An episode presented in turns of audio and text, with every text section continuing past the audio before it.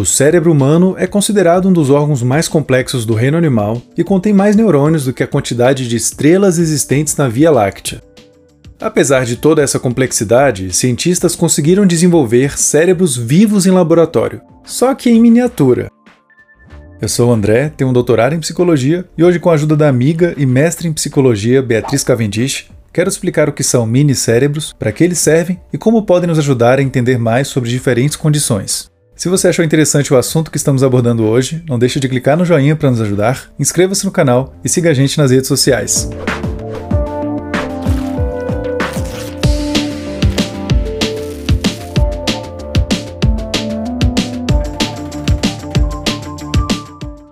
Os mini-cérebros são gerados em laboratório e se parecem com o cérebro humano em termos de estrutura e função. Só que, como o próprio nome sugere, são estruturas bem reduzidas e simplificadas, tendo no máximo o tamanho de uma ervilha.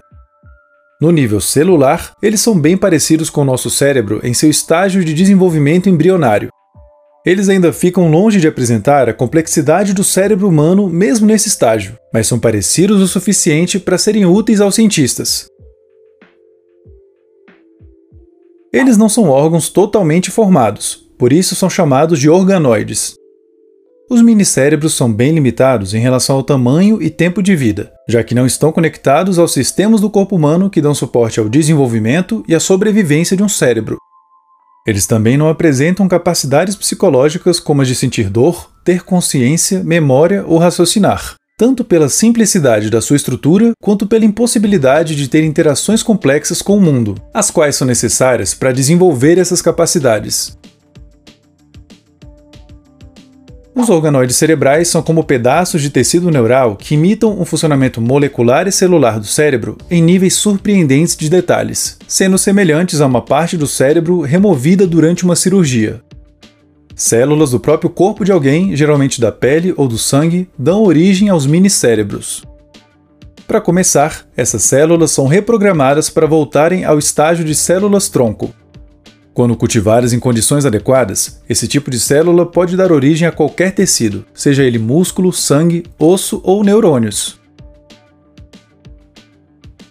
Essas células-tronco reprogramadas são estimuladas quimicamente de uma forma bem específica para se tornarem neurônios. A parte mais difícil de fazer isso até então era encontrar a receita ideal de nutrientes que levaria as células-tronco a se transformarem em neurônios. Essa receita foi descoberta em 2013 e cientistas notaram que, uma vez que ela era adicionada, as células-tronco realizavam espontaneamente o resto do processo de multiplicação e organização até se tornarem neurônios. A criação de um organoide cerebral dessa forma é semelhante à germinação de uma semente. Ela germina, cresce e se torna uma planta na medida em que recebe o ambiente e os nutrientes ideais para isso. Com as células tronco não é diferente.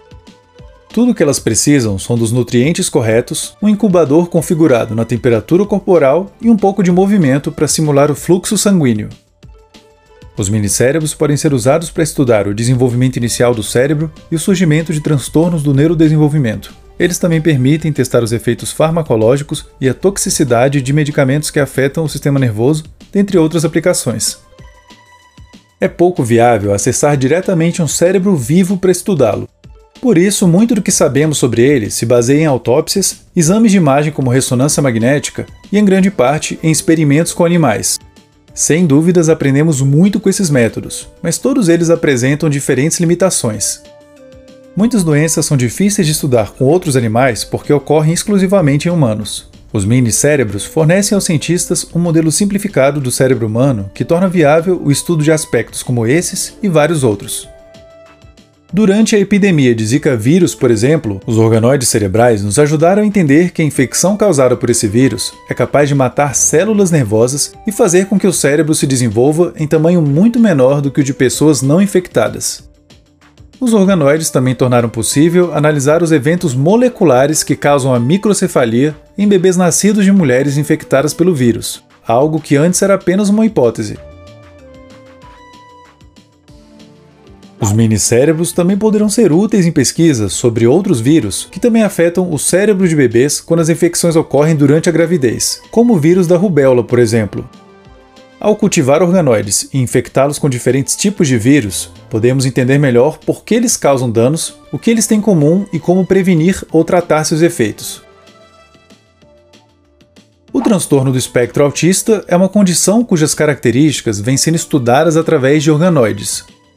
Em um estudo, os minicérebros derivados de células de pacientes com transtorno exibiram uma proliferação anormal de um determinado tipo de neurônio inibitório.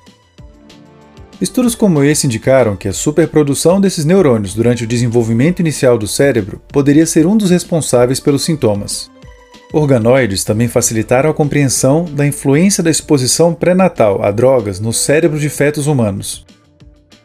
Alguns estudos sugerem que a exposição à cocaína, por exemplo, pode prejudicar o desenvolvimento de tecidos cerebrais.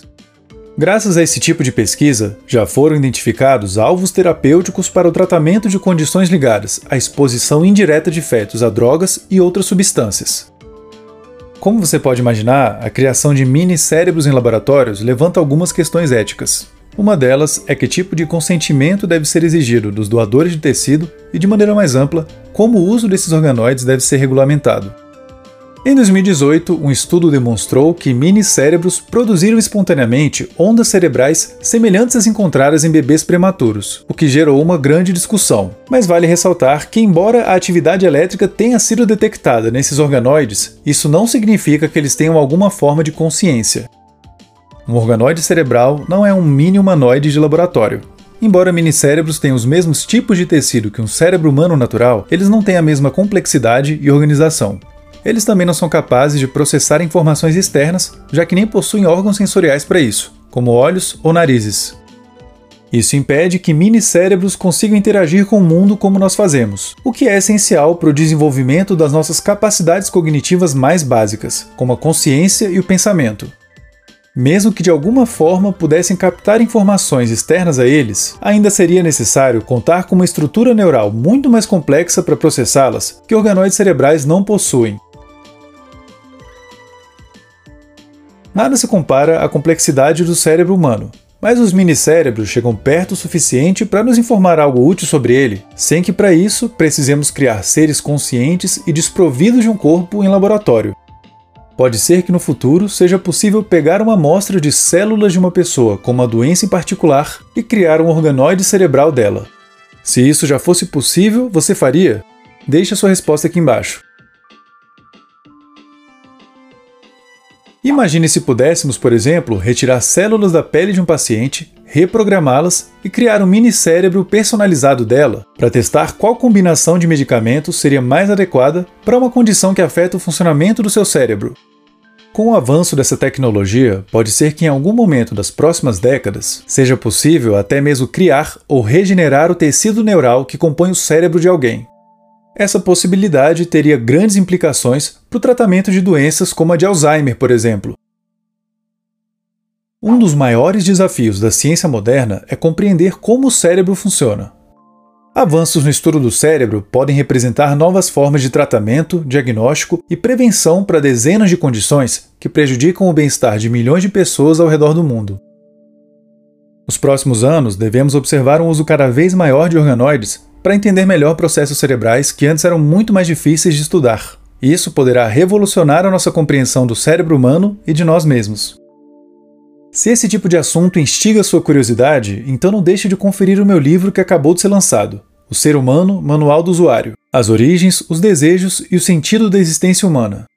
Você pode comprá-lo no link que está aqui embaixo, na descrição do vídeo. Eu abordo vários assuntos nesse livro e um deles foi o que diferencia os seres humanos das outras espécies que vivem no nosso planeta. Será que a principal diferença está no nosso cérebro?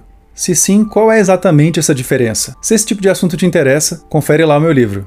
Muito obrigado a todos vocês que fazem parte do programa de apoiadores do Minutos Psíquicos. Vocês são uma enorme motivação para a gente continuar fazendo vídeos aqui no YouTube.